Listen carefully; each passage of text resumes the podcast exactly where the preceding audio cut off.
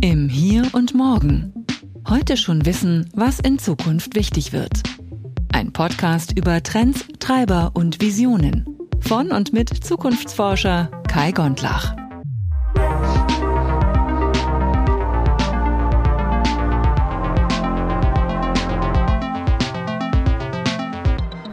Herzlich willkommen im Hier und Morgen. Heute nur mit mir, dem Kai. Ich habe mir gedacht, äh, ich muss mal irgendwie Stellung dazu nehmen, dass ich hier seit ein paar Wochen nichts mehr veröffentlicht habe. Und äh, das hat ganz unterschiedliche Gründe, deswegen gebe ich dir einen kleinen Einblick in meine letzten Monate sogar. Und ich hatte das ja Anfang des Jahres schon angekündigt, aber ich dachte mir, es macht trotzdem Sinn, hier mal ein paar Leute abzuholen, die hier immer mal zuhören. Was mich sehr glücklich macht im Übrigen. Ich äh, bin nicht auf einem Laufenden, wie viele das sind, aber ich finde es toll, dass ihr hier immer einschaltet. Insofern ganz herzlichen Dank fürs Zuhören bei Im Hier und Morgen. Genau. Die letzten Wochen, wie gesagt, ist hier relativ wenig passiert, was damit zusammenhängt, dass ich halt einfach nicht dazu gekommen bin. Also ich habe in den letzten Monaten irgendwann mal so eine extra Folge gemacht, in der ich so ein bisschen drauf eingegangen bin, was ich hier eigentlich mache, wie die nächste Redaktionsplanung aussieht und warum ich bestimmte Themen hier immer mal aufwerfe und bestimmte Menschen einlade. Und da habe ich aber auch gesagt, dass Podcast halt schon ganz schön aufwendig ist. Also, äh, ich hatte mir das vor ein paar Jahren ja irgendwie anders vorgestellt. Jetzt sind wir seit ziemlich genau zwei Jahren dabei. Dazu, dazu wird es noch eine extra Folge auch geben demnächst, wenn ich es schaffe. Ähm, ich habe mir das damals so gedacht, ja, machst halt einen Podcast, nimmst ein paar Gespräche auf und veröffentlichst die dann. Ja, damit ist es natürlich nicht getan. Aber darauf will ich jetzt gar nicht so eingehen. Aber der Punkt ist einfach, ich habe jetzt die letzten Monate so viele andere Projekte gemacht, dass ich halt einfach wirklich nicht dazu gekommen bin. Und es tut mir wahnsinnig leid für diejenigen, die gerne regelmäßig hören wollen, was hier so los ist. Auf der anderen Seite glaube ich, hoffe ich, falls es nicht so ist, korrigiert mich bitte, dass ihr sowieso eine Push-Meldung bekommt, wenn hier was Neues kommt oder das bei LinkedIn seht oder bei Twitter oder wo auch immer und dann halt einfach reinhört, wenn es was Neues gibt. Insofern, es geht mir gut, falls sich da jemand Sorgen gemacht hat, es ist alles fantastisch. Es geht alles in die richtige Richtung, aber da fallen halt leider manchmal so diese, diese liebgewonnenen Projekte so ein bisschen an der Seite runter. Deswegen bitte entschuldigt. Aber jetzt kommt es zur Begründung. Ich habe zwischendurch schon mal angekündigt, dass ich mich im, in der Unternehmensgründung befinde. Ich habe ein eigenes, ja, wenn man so will, Zukunftsforschungsinstitut gegründet. Das nennt sich ganz offiziell Profore Gesellschaft für Zukunft MBH. Und da hatten wir natürlich zwischendurch auch den großen Spaß, dass wir viel Bürokratie zu erledigen hatten was damit zusammenhängt, dass man in Deutschland äh, bis dato, äh, also inzwischen nicht mehr nur, aber sehr, sehr stark daran gebunden ist, ja, man muss halt offizielle Dinge einreichen, man muss zum Notar laufen, man muss im besten Fall vorher schon mal mit dem Steuerberater gesprochen haben, wo ich ja in einer extrem privilegierten Lage bin. Den äh, sollte ich hier wahrscheinlich nicht empfehlen, weil die genug zu tun haben mit unseren Themen und auch anderen, aber ich bin extrem dankbar, dass es euch gibt und ähm, die nehmen mir wirklich viel Arbeit ab, also was, was Steuern angeht, aber auch was Buchhaltung angeht. Aber eben auch bei der Gründung wurde ich fantastisch beraten. Deswegen habe ich auch nicht nur eins, sondern gleich zwei Unternehmen gegründet, um auch langfristig wirklich was Nachhaltiges zu schaffen, nachhaltige Werte zu schaffen. Aber das ist was für ein anderes Gespräch. Genau, Profore, wofür steht das eigentlich? Profore heißt, äh, das kommt aus dem Lateinischen und heißt so viel wie in Zukunft nützlich sein. Und genau darum geht's uns natürlich. Wir helfen dann Unternehmen, Organisationen, also auch aus der, aus der öffentlichen Verwaltung oder auch Verbänden dabei, Zukunftsbilder besser zu verstehen äh, oder auch besser zu kreieren. Weil es geht ja gar nicht mal nur darum, Recht zu behalten mit Prognosen, sondern einfach auch schlicht darum, wie komme ich eigentlich als Organisation besser in ein wünschenswertes Szenario. Und dazu muss man natürlich eine umfangreiche Bestandsaufnahme machen. Man muss natürlich die gängigen Trends und Entwicklungen kennen, aber auch ein paar darüber hinaus. Man muss verstehen, wie die Logik von Zukünften funktioniert und das ist etwas, was man lernen kann. Und das bringen wir Unternehmen bei. Das macht wahnsinnig viel Spaß. Und genau, das war halt einfach viel Arbeit. Das ist, ähm, muss ich ganz ehrlich sagen, das habe ich unterschätzt. Auch wenn natürlich alle gesagt haben, die es schon mal gemacht haben, unterschätzt das nicht, aber naja, ähm, wer mich kennt, weiß, dass ich das dann trotzdem unterschätze. Und wenn man sich dann wiederfindet in so Prozessen, wo man plötzlich irgendwie aktenweise irgendwelche äh, Dokumente ausdruckt und verschickt, auch äh, ein Konto äh, anmelden darf, muss. Ich habe mich für die Ethikbank entschieden, weil das meiner Meinung nach die einzige Firmenbank ist, die tatsächlich auch nachhaltig ist und nur in nachhaltigen Assets auch investiert ist und umgekehrt aber auch trotzdem eine vernünftige Schnittstelle hat für, äh, für Apps, für einfache Zahlungsverkehr und so weiter.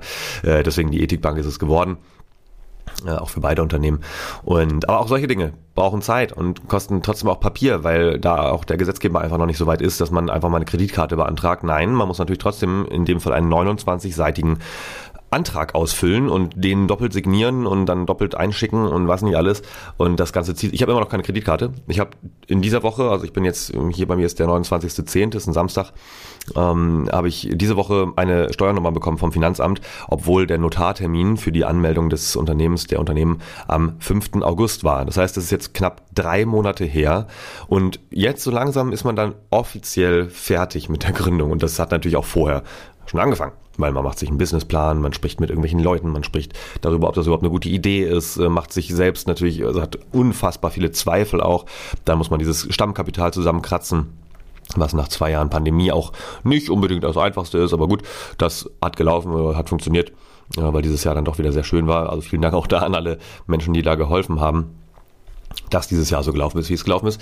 Aber ja, lange Rede, kurzer Sinn. Ich bin jetzt offiziell Geschäftsführer der Profore Gesellschaft für Zukunft MBH und der Kai Gondlach GmbH. Denn das ist mein, mein eigenes Baby. Das taucht öffentlich gar nicht so sehr auf, außer wenn du bei North Data mal schaust. Das ist quasi die Mutterfirma von Profore. Und Profore ist aber die operative Gesellschaft, mit der wir dann coole Prozesse machen wollen. Äh, übrigens, einer davon ist schon fertig. Der ist mir so ein bisschen zugelaufen. Das war ganz toll. Ich habe einen, einen tollen Trendreport schreiben dürfen oder entwickeln dürfen, gemeinsam mit einem sehr großen Industrieunternehmen aus der Schweiz oder Hauptsitz in der Schweiz. Und zwar heißen die OC Earlycon. Corporation AG. Ähm, das ist im Prinzip so ein bisschen äh, wie Siemens in ein bisschen kleiner, aber auch nicht erheblich kleiner. Ähm, also Industrieunternehmen die im Anlagenbau tätig sind, gibt es schon sehr lange und die haben außerdem auch eine Sparte, die sich mit AM beschäftigt. Das ist Advanced Manufacturing. Und äh, ich will nicht zu sehr ins Detail gehen, aber es ist schon ein wahnsinnig spannendes Thema, aber es ist jetzt vielleicht nicht für alle so super relevant, die hier zuhören. Äh, wir würden das übersetzen mit Metall 3D-Druck. Und das ist erstmal abgefahren, das kennen vielleicht auch einige noch nicht. 3D-Druck äh, kennt, glaube ich, jeder und jede inzwischen. 3D-Druck ist so das, wo man, wo auch einige äh, Tüftler zu Hause so ein kleines Gerät stehen haben. Ich kenne auch einige, die das machen. Also kleines äh, untertrieben, das ist meistens von so einer Kantenlänge von, sagen wir mal, 40, 50 Zentimeter im Quadrat äh, und dann aber auch quasi im Kubik, weil da drauf natürlich ein großes Gerät steht. Und damit kann man zum Beispiel Plastikteilchen im weiteren Sinne, also Verbundstoffe, drucken so wie man sie am Computer immer gestaltet hat. Das können irgendwelche lustigen Figuren sein, also sowas wie in Richtung Lego-Figuren quasi, natürlich nicht Lego, aber so äh, kleine Actionfiguren. Das können aber auch Ersatzteile sein oder wenn dir mal beim Kugelschreiber irgendwas abgebrochen ist, machst du da was Neues. Ähm, oder habe ich neulich gesehen, auch eine schöne Idee, äh, wie im Prinzip eine kleine Getränkekiste, aber für Batterien, einfach als Halterung. Coole Sache. Also 3D-Druck ist natürlich schon längst marktreif und es gibt auch äh, günstige Modelle. Ich habe neulich was gesehen, das war so Aldi Lidl-mäßig. Das kostete dann irgendwie 150 Euro ein 3D-Drucker. Also es ist wirklich abgefahren, wie günstig die, Dinger inzwischen sind.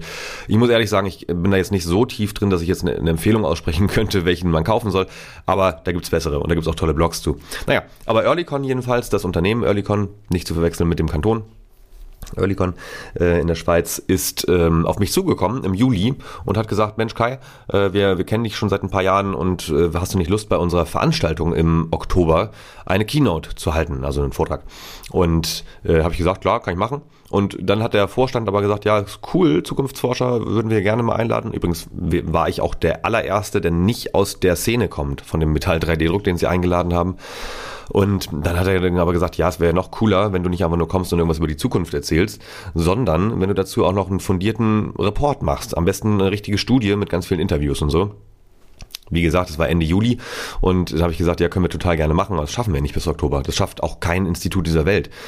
Und also innerhalb von zwei Monaten eine vernünftige, fundierte Studie zu machen mit vielen Interviews, mit einer richtigen Literaturanalyse und so. Deswegen haben wir uns auf einen Mittelweg geeinigt und gesagt, komm, wir machen einen Trendreport das war sowieso ein, eins, der, eins der Dienstleistungsangebote, was ich ähm, mit Profora auch anbiete. Und äh, das ist quasi so eine Mittellösung. Das heißt, äh, man hat nicht so viel Zeit, wie man eigentlich gerne hätte. Man hat auch vielleicht nicht so viel Budget, wie man vielleicht gerne hätte. Und ähm, deswegen haben wir gesagt, komm, lass uns das machen. Und so gab es quasi eine Mischung. Heißt konkret, ich habe mich mit Earlygon zusammengesetzt, also virtuell natürlich, habe die abgeholt, was wollt ihr eigentlich genau wissen, was wollt ihr mit diesem Report erreichen und was soll natürlich auch für die Partner und die, die ähm, Kundinnen und Partner, äh, Teilnehmenden auf dieser Konferenz, was soll dabei rauskommen? Was ist quasi die große Fragestellung? Und da haben wir uns darauf geeinigt, dass wir im Prinzip erstmal nur die Rahmenbedingungen für Advanced Manufacturing, also in dem Fall Metall 3D-Druck, bis 2030 skizzieren wollen. Und zwar anhand von Trends und Entwicklungen, die vielleicht jetzt noch nicht in irgendeiner Megatrend-Map von einem Zukunftsinstitut stehen, sondern die man halt, äh, ne, die wir aus unserem Research hier kennen oder die wir aus der Vernetzung und aus Gesprächen kennen. Also, gesagt, getan. Damit bin ich losgelaufen, habe Anfang August die Bestätigung bekommen. Da habe ich sehr viel Research gemacht, Desk Research, habe mir Patente angeschaut, habe mir äh, über so ja, Tools, mit denen man halt arbeitet, sehr, sehr viele Beiträge durchgelesen, was so die blinden Flecken sein könnten von Unternehmen. Denn dadurch, dass Metall 3D-Druck jetzt noch nicht im Mainstream angekommen ist, hatte man da die Situation, dass es wirklich viele noch nicht kennen. Und das ist auch eines, eines der Ergebnisse, dass wir jetzt in diesem Jahrzehnt erleben werden, wie Metall 3D-Druck wirklich massentauglich wird. Nicht zuletzt, weil große Unternehmen wie Earlycon und andere, die auch schon große Geräte bereitstellen, und herstellen und verkaufen, äh, weil die jetzt in den Markt natürlich rein wollen. Einer der wichtigsten Gründe ist tatsächlich an der Stelle mal Klimawandel und zwar im positiven Sinne, weil Metall 3D-Druck, man muss das immer in Anführungszeichen setzen, ist wie gesagt eigentlich Advanced Manufacturing oder auch Additive Manufacturing. Ähm, aber das eignet sich eben halt hervorragend dazu, wegzukommen von sehr langen Lieferwegen, Transportketten, von zentraler Produktion, wo also meistens irgendwo in Niedriglohnländern irgendwelche riesigen Fabriken stehen, die eben große Teile produzieren, die dann entweder über die Ozeane oder über die Schiene oder sogar auch in der Luft transportiert werden, was natürlich einfach wahnsinnig ineffizient ist. Und das ist total interessant, dass äh, Metall 3D-Druck da an der Stelle natürlich genau das Gegenteil bietet, nämlich man müsste jetzt ähm, Metallpulver tatsächlich transportieren, das dorthin bringen, wo es diese Drucker gibt. Und diese Drucker sind gar nicht mal mehr so riesengroß, also die sind noch nicht so klein wie die ähm, Plastik-3D-Drucker, sondern noch schon noch eher so, ich würde mal sagen, wie so ein äh, durchschnittliches Wohnzimmer einer deutschen Wohnung mindestens, äh, je nachdem, wie, wie groß auch die Verarbeitungskette ist. Denn was da im Grunde in den meisten Logiken passiert, ist, man hat ein, ein großes einen großen Behälter, wo quasi Pulver drin ist. Da draußen drum sind ein paar Laser und diese Laser härten Stück für Stück, also Etage für Etage, dieses Pulver aus und dadurch ne, dann geht dieses diese ähm, die Schiene nach oben das Pulver was nicht gebraucht wird fällt wieder runter und der Laser macht die nächste Schicht fertig und dadurch kann man fantastische neue Geometrien auch möglich machen. Man ist nicht mehr so sehr gebunden an das Metall, an den Rohstoff, äh, was ja auch schnell bricht, wenn man sonst klassisch verarbeitet. Und das Einzige, was man danach noch machen muss, ist ich sag mal jetzt ganz, äh, ganz laienhaft, man muss es dann abfeilen, weil natürlich ein paar Rückstände dranbleiben. Aber das Teil ist in der Regel sehr viel leichter, sehr viel kleiner, hat ein paar Löcher zum Beispiel drin, da an den Stellen, wo es einfach nicht nötig ist für die Statik. Und das kannst du natürlich einfach nicht mit einem normalen Gussverfahren realisieren. Also, ziemlich abgefahrene Sache. So, äh, dieser, äh, was danach kommt, ist wie gesagt in die Nachverarbeitung, das wird dann noch ausgehärtet und äh, dann muss man das ein bisschen abfeilen, so, wo an manchen Stellen irgendwie Rückstände sind und so. Und da hast du ein Teil. Und das geht aber natürlich nicht in der Masse, das ist in, äh, ganz wichtig, nicht in der Masse, in der Geschwindigkeit aktuell, wie das äh, sonst bei klassischen Spritzgussverfahren oder anderen Verfahren gemacht wird. Aber äh, es ist eben sehr viel leichter und es ist sehr viel effizienter, was die Rohstoffe angeht, weil man natürlich auch alte Teile, die jetzt nicht mehr, mehr verwendet werden, in alten Gebäuden beispielsweise oder wenn mal irgendwie eine Lok, äh, also ein Zug irgendwie nicht mehr gebraucht wird, dann kann man diese Teile halt einschmelzen und wieder als Pulver bereitstellen. Das heißt, das ist hier echt ein Schritt in Richtung Kreislaufwirtschaft. Und das haben halt natürlich, natürlich die Unternehmen, die da Pioniere sind, längst verstanden. Und es ist auch nicht so, als würde es das erst seit fünf, sechs Jahren geben, sondern einige, gerade in der Luft- und Raumfahrt, äh, verwenden das schon seit 30, 40 Jahren also ähnliche Verfahren. Und in den nächsten fünf bis sechs Jahren rechnet man damit, dass sich die Geschwindigkeit des Drucks bis zu ver 100-fachen könnte ziemlich abgefahren alles. So, deswegen war ich halt dann extrem viel eingebunden. Ne? Dann kommen wir wieder zurück zum Ausgangspunkt, warum hier lange nichts kam im Podcast. Ähm, ich war wieder auf einigen Keynotes unterwegs, also bin viel rumgereist, vor allem im deutschsprachigen Raum. Äh, diese Konferenz, dieser Report übrigens, ähm, ich kann ihn auch hier gerne verlinken in den Show Notes, hoffentlich vergesse ich es nicht.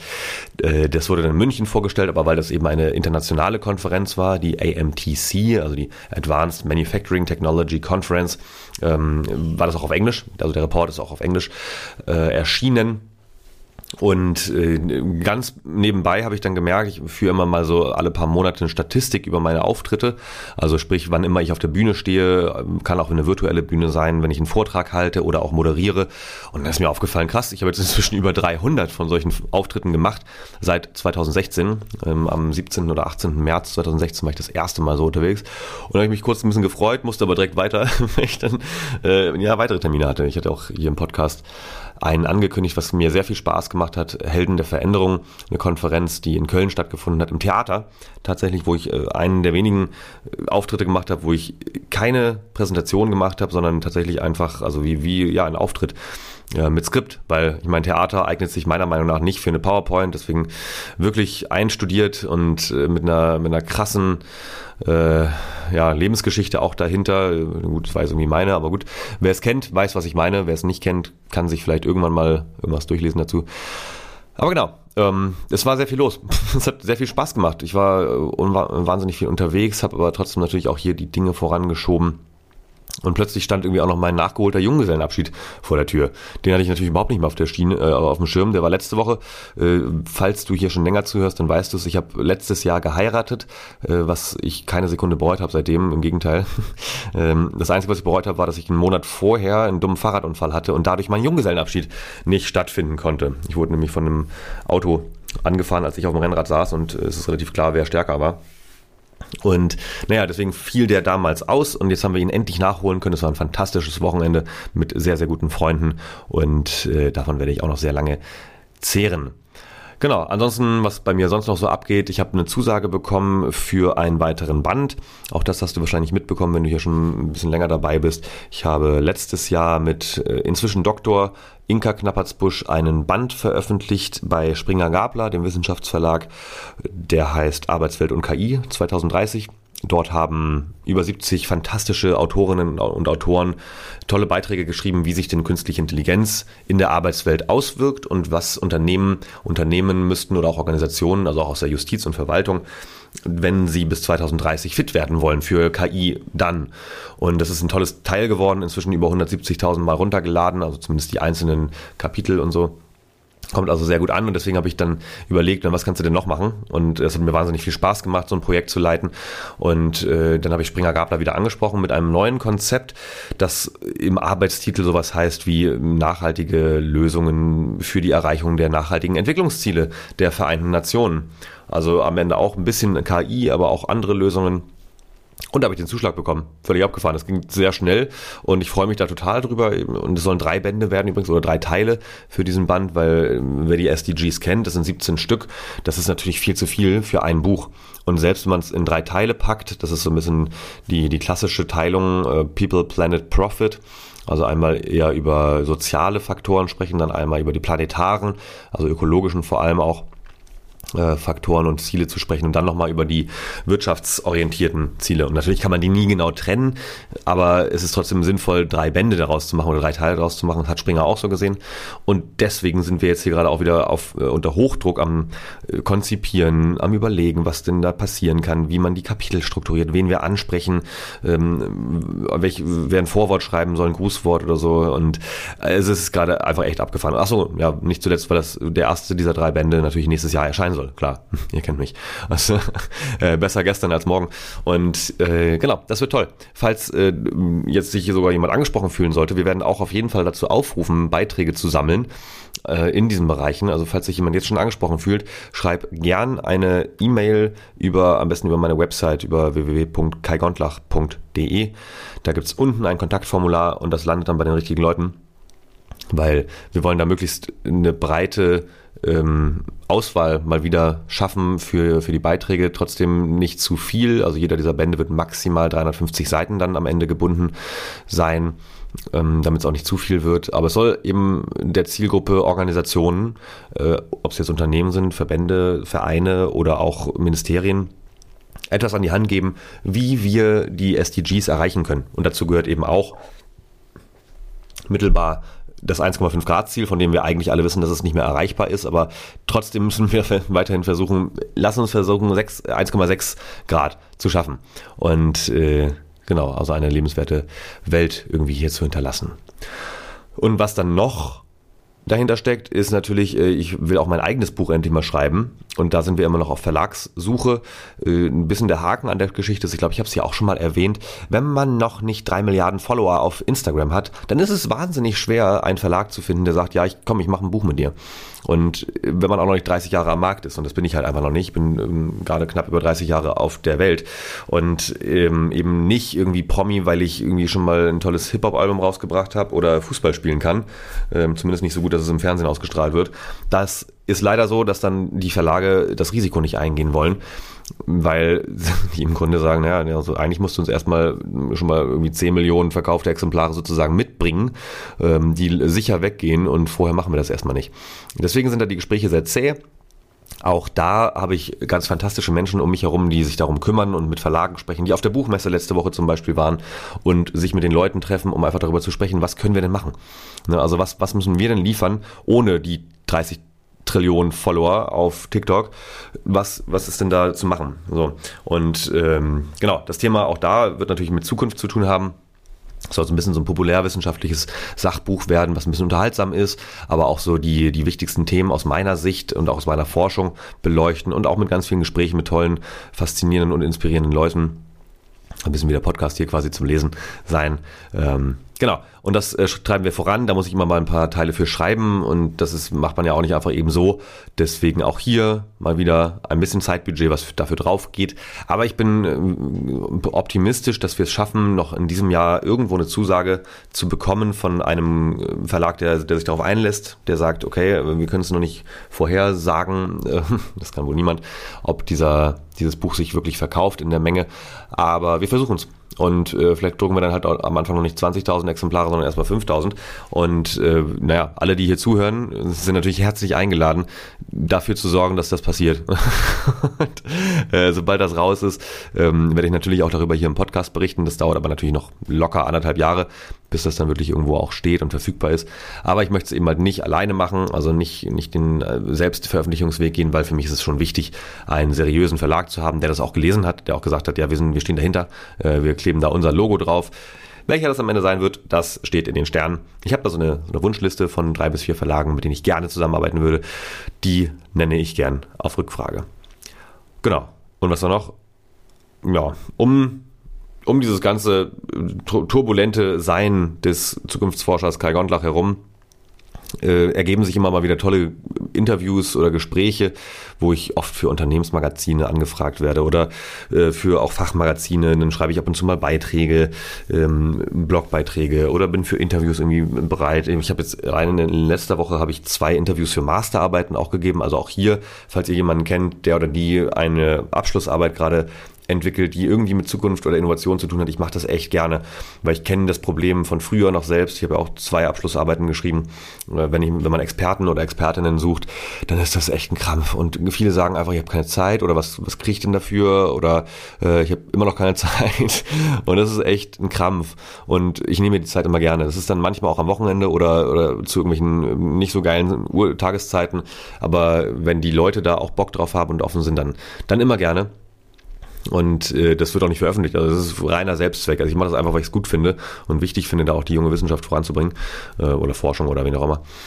Und das andere ist, äh, ich werde auch mal öffentlich angefragt, also für eine Zeitungen oder solche Dinge, das mache ich auch meistens gerne, wobei es da ähm, einen Verlag gibt, den ich meide. Also selbst wenn eine Anfrage von der Bild in Anführungsstrichen Zeitungen kommen würde, dann würde ich äh, dankend ablehnen. Äh, und dann kann da von mir aus auch stehen, äh, hat sich nicht zurückgemeldet, das ist mir halt egal. Das ähm, mache ich nicht. Ähm, genau, aber das andere, was ich mache zum Beispiel, ist, ich war jetzt gerade gestern am 28. Oktober live bei NTV. Live hatte ich noch nicht, das war tatsächlich mein erstes Mal. Also ich war schon oft vor irgendwelchen Kameras von NTV, RTL, ARD, ZDF und so, was mir sehr viel Spaß macht, muss ich wirklich sagen weil es nochmal ein ganz anderes Setting ist, als Vorträge zu halten oder, oder so extrem ähm, wissenschaftlich zu sein. Das ist ja genau mein Spagat, den ich mache. Auf der einen Seite Wissenschaft, auf der anderen Seite irgendwie Unterhaltung. Und äh, NTV war cool, die haben irgendwie gegen 13 Uhr oder so angerufen, ob ich um 20 vor 4, also 15.40 Uhr noch Zeit hätte für einen kurzen kurzes Gespräch äh, bei NTV Live und es ging um das Thema, dass Elon Musk ja Twitter jetzt dann doch gekauft hat. Das hat sich alles ein bisschen gezogen, falls du es verfolgt hast. Und äh, das ging damit los, dass Elon Musk, also reichster Mann der Welt, mit über 200 Milliarden äh, Dollar Vermögen, dass der gesagt hat, ähm, ich möchte Twitter kaufen und Twitter wirklich wieder zu einem Ort der Meinungsfreiheit machen, was natürlich massiv umstritten ist, weil ähm, Elon Musk als einer der reichsten, nee, also der reichste Mensch der Welt, natürlich damit auch meint, dass sowas, so jemand wie Donald Trump halt wieder dort zugelassen wird. Ne? Ähm, und da spalten sich natürlich die Geister. Ist es denn wirklich Meinungsfreiheit, wenn ich falsch Informationen und, und äh, auf irgendwelchen äh, Verschwörungsmythen basierende Aussagen dort verbreite und damit auch sehr, sehr viele Leute erreiche, ist das noch von der Meinungsfreiheit abgedeckt. Dazu gibt es auch den schönen Song äh, Alles von der Kunstfreiheit abgedeckt. Ähm, da, dazu gibt es wichtige Diskussionen und ich finde, die müssen auch geführt werden. Also ich finde das tatsächlich an der Stelle richtig, zu sagen, wir lassen Donald Trump zu und meinetwegen auch jeden anderen Verschwörungsidioten, sorry, aber ist so, ähm, und da müssen wir aber auch den Dialog darüber zulassen. wir müssen aber auch sagen, Dinge, die nicht stimmen oder Dinge, die zu Recht bestraft gehören, sowas wie den Holocaust zu leugnen, die werden da in Anführungsstrichen zensiert oder eben ergänzt. Da gibt es ja verschiedene Lösungen, auch bei anderen Portalen wie YouTube und so. Selbst Facebook hat es dann ja nach sehr, sehr langer äh, ähm, Bearbeitungszeit geschafft, immer Hinweise automatisiert äh, bei gesundheitlich relevanten Themen wie Covid und so äh, ranzupacken, dass man sich aber erstmal bitte woanders belesen soll. Das war der erste Schritt in die richtige Richtung. Inzwischen müssten aber eigentlich auch die Systeme so weit smart sein, dass sie erkennen, wie der Kontext ist und dass sie erkennen, ob etwas tatsächlich ganz bewusst in eine falsche Leitung, äh, falsche Richtung leiten möchte. Und äh, deswegen bin ich auch ein großer Fan davon, tatsächlich, dass Twitter offener wird wieder, gleichzeitig aber auch besser moderiert. Und besser moderiert heißt nicht Zensur. Es heißt, äh, es ist keine Zensur, wenn jemand den Holocaust leugnet und das gelöscht oder äh, diese Person gesperrt wird. Ne, also weiß nicht, Person gesperrt ist vielleicht falsch, aber man, man, müsste das dann in eine andere Logik reinpacken, dass in dem Moment, wo jemand etwas schreibt, was beispielsweise den Holocaust leugnet, ähm, dass dann eine sehr viel größere Öffentlichkeit dadurch erzeugt wird, nicht für diese Person, sondern für die Kommentare. Und zwar für den Diskurs. Weil es kann nicht sein, und das kann man sich bei Twitter jeden Tag wundervoll angucken, dass dann ganz viele Trolle kommen und die sagen, ja, stimmt, und ich gebe dir total recht, äh, endlich sagt's mal jemand und so. Das ist dann halt zu kurz gegriffen, weil dann bleibt diese Blase unter sich. Und diese Blasen müssen aufgesprengt werden. Und die müssen wir wieder miteinander schreiben, wenigstens. Also ich bin auch skeptisch, ob man mit allen Menschen reden sollte, gerade wenn es äh, draußen ist und ähm, man auch Gefahr laufen könnte, sich zu verletzen oder äh, die andere Person aus Versehen zu verletzen, weil sie einfach Mist redet. Aber ich bin großer Fan davon, dass zumindest im geschützten, mehr oder weniger geschützten Online-Diskurs wieder mehr Diskussionen stattfinden müssten. Und ich habe damit sehr gute Erfahrungen gemacht, auch mit extremen Rändern, also mit äh, extremistischen Personen, wo ich, äh, ob das jetzt auf Instagram war oder auf TikTok oder in Face, bei Facebook, wie auch immer, äh, in einem dieser asozialen Medien, wo ich einfach mal nachgefragt habe, so, warum bist du denn der Meinung, dass beispielsweise der dritte Weg die einzige Lösung ist, die, die Menschheit zu retten? Also die meinen dann mit Menschheit natürlich die Weißen, die Deutschen. Ähm, so, und dadurch sind tatsächlich zum Teil auch gute Diskussionen zustande gekommen, weil man dann irgendwann, äh, weil die andere Seite auch irgendwann feststellt, okay, wenn, wenn ich jetzt nicht einfach nur angehatet werde von, in dem Fall von mir, von Kai, sondern wenn da jemand wirklich mal nachfragt, warum ich denn der Meinung bin, dann bin ich offener, wirklich auch meine Motive ja, zu erklären. Und dann hat man plötzlich ein Diskursniveau. Das ist nämlich sonst nicht gegeben. So, also klassischerweise ist es so bei Facebook oder Twitter oder wo auch immer TikTok, ähm, dass ne, jemand sagt, ich finde den dritten Weg irgendwie super, dann sagt irgendeiner, sag mal, bist du bescheuert und geh, geh mal wieder nach Hause, du blöder Nazi oder so. Ja, das ist aber natürlich klar, dass die Person dann nicht darauf reagiert.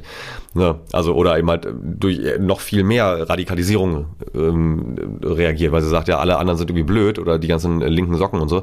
Wenn ich aber stattdessen, also sagen wir, selbes Szenario, der sagt, äh, hier dritter Weg ist die einzige Lösung, und ich habe tatsächlich dann darauf geschrieben, warum glaubst du das denn? So, und dann kam sowas wie, naja, weil das, äh, das sind die einzigen, die äh, in dem Fall sowas wie die weiße Rasse oder so erhalten wollen. Da sage ich, sag mal, warum, warum glaubst du denn, dass das gut ist? Ne? Und immer wieder dieses, warum glaubst du das denn? Und äh, wie bist du denn darauf gekommen? Ich habe tatsächlich in einigen Diskussionen äh, den Punkt erreicht, wo dann jemand sagte, naja, ich bin halt auf einem kleinen Dorf groß geworden und äh, hier gab es nicht viele Jobs und meine Eltern sind dann arbeitslos geworden und dann kamen, kamen irgendwie ganz viele Menschen, die andere Hautfarbe hatten und äh, irgendwie so 2015 rum und die hatten dann plötzlich Jobs oder mal mindestens Arbeitslosenhilfe und für uns war das unfair. So, und dann hat man plötzlich eine sachliche Ebene erreichen, kann darüber reden, ob das denn tatsächlich so ist, ob das wirklich unfair ist oder ob es vor dem Hintergrund, dass beispielsweise diese Menschen sehr viele, sehr viel Leid erfahren haben und dann hier aufgenommen werden, das ein sehr humanistischer Akt ist, ob das nicht vielleicht sogar besser ist. Und ob das nicht, also, dass das nicht unfair ist, nur weil jemand aus individuellen Gründen vielleicht auch äh, nicht die Chancen bekommen hat, die er sich erhofft hat, Haken dran. Das ist vielleicht aus der individuellen Biografie total unfair, aber dass die anderen daran nicht schuld sind und dass ein Migrationssystem, ein, ein Asylsystem ähm, nicht das Problem ist, äh, das kann man dann in solchen Diskussionen plötzlich platzieren. Ja, also lange Rede, kurzer Sinn. Ich habe ein Interview gegeben bei NTV Live. Das war toll. Das hat mir viel Spaß gemacht und das hat NTV auch toll gefunden. Deswegen wird es das wahrscheinlich nochmal geben. Äh, auch wenn jetzt NTV nicht der Wissenschaftssender ist, äh, wie vielleicht einige denken. Ähm, aber es ist ein Nachrichtensender und immerhin, da werden wichtige Themen besprochen und äh, das wird nicht der einzige gewesen sein. Also äh, kann sein, dass meine Fratze dir auch mal im Fernsehen begegnet, sofern du denn Fernsehen guckst. So, Jetzt habe ich genug gelabert. Ähm, ich hoffe, du hast einen kleinen Einblick bekommen, warum hier die letzten Wochen wenig los war. Die nächsten Wochen wird es wieder besser diese Episode jetzt äh, veröffentliche, auch, äh, veröffentliche ich ja auch direkt, nachdem ich sie aufgenommen habe, auch völlig ungeschnitten. Ich werde dann nichts rausmachen, äh, außer einmal zwischendurch habe ich mich geräuspert, das habe ich jetzt rausgeschnitten. Ähm, nächste Woche geht's jetzt weiter hier am 3. November mit Claudia Freimuth. Endlich, äh, wir kennen uns schon sehr lange. Das äh, ist eine tolle ähm, Partnerschaft, auch inzwischen offiziell, also mit, mit Profore, da ist Claudia ähm, Partnerin offiziell und sie ist, sie nennt sich Mutmacherin für authentischen Vertrieb. Das heißt, sie unterstützt Unternehmen, Organisationen dabei, äh, ihre Mitarbeitenden besser, authentischer kommunizieren zu lassen. Das hat auch nicht immer was mit Vertrieb zu tun, aber oft. Danach geht es dann weiter mit Living Organizations in der Woche drauf. Wir müssen jetzt nämlich ein bisschen das Tempo wieder anziehen. Dadurch, ähm, also am 10. November kommt dann hier Guido Fiolka mit den Living Organizations. Danach gibt's eine Sonderfolge, da bin ich wieder alleine mit am Start, weil dann haben wir nämlich tatsächlich die zwei Jahre erreicht im Hier und Morgen und da habe ich so eine kleine, ähm, ich weiß jetzt was gesagt, Benefizveranstaltung daraus gemacht, das ist natürlich Quatsch. Äh, so eine kleine Rückschau habe ich mir da vorgenommen zu machen. Mal schauen, ob ich es schaffe. Äh, und dann danach am 24. November kommt Dr. Mario Geisler, mit dem habe ich schon im Mai gesprochen. Meine Güte, das ist schon lange her. Äh, ist aber nicht so schlimm, weil das Thema ist zeitlos. Da ging es ums Q-Hub in Chemnitz, also ein Innovationsökosystem in Chemnitz und äh, finde ich sehr, sehr spannend, weil Chemnitz hat nicht den besten Ruf. Äh, zumindest mal, wenn man nicht Kraftclub hört, hört äh, aber ansonsten ne, spannend. Äh, danach wiederum äh, geht's mit Jan Weira weiter von der University for Industry und äh, ab dann sage ich erstmal nichts, weil dann ist schon Dezember und haben auch ganz andere Dinge zu tun. Ich freue mich, wenn du weiter zuhörst hier im Hier und Morgen, wenn du auch vielleicht mal irgendwo darüber redest, weil, ähm, wie gesagt, immer noch, ich mache keine Werbung für diesen Podcast und ich freue mich trotzdem, wenn ich so ungefähr alle drei Monate mal reinschaue und es ein paar mehr Hörerinnen und Hörer geworden sind. Und äh, insofern, erzähl's weiter gerne, ähm, komm mal auf die Website im hier und morgen.de, da gibt es immer die aktuelle Episode auch ohne Abo zu hören, das habe ich extra so eingerichtet und ähm, da kann man aber auch unterstützen, wenn man da Lust drauf hat. Macht übrigens noch keiner, also äh, keinen Druck an der Stelle äh, und ich will damit auch nicht reich werden, um Gottes Willen. Ich will einfach nur, dass Leute coole Themen irgendwie zum Besprechen haben und Menschen kennenlernen, die ich toll finde. Und äh, ich will einen Grund haben, mit diesen Menschen mich austauschen zu können. Also ein Grund, der nicht Projekte ist, sondern einfach mal Podcast. Insofern, ich wünsche dir ein schönes Restwochenende. Jetzt ist ja hier bei den meisten ein langes Wochenende angesagt. Bleib gesund und vor allem munter. Bis dann. Ciao. Das war Im Hier und Morgen von und mit Kai Gondlach. Du willst mehr über die Zukunft wissen? Dann folge unserem Podcast und besuche uns auf Instagram, Facebook, Twitter oder LinkedIn. Bis bald im Hier und Morgen.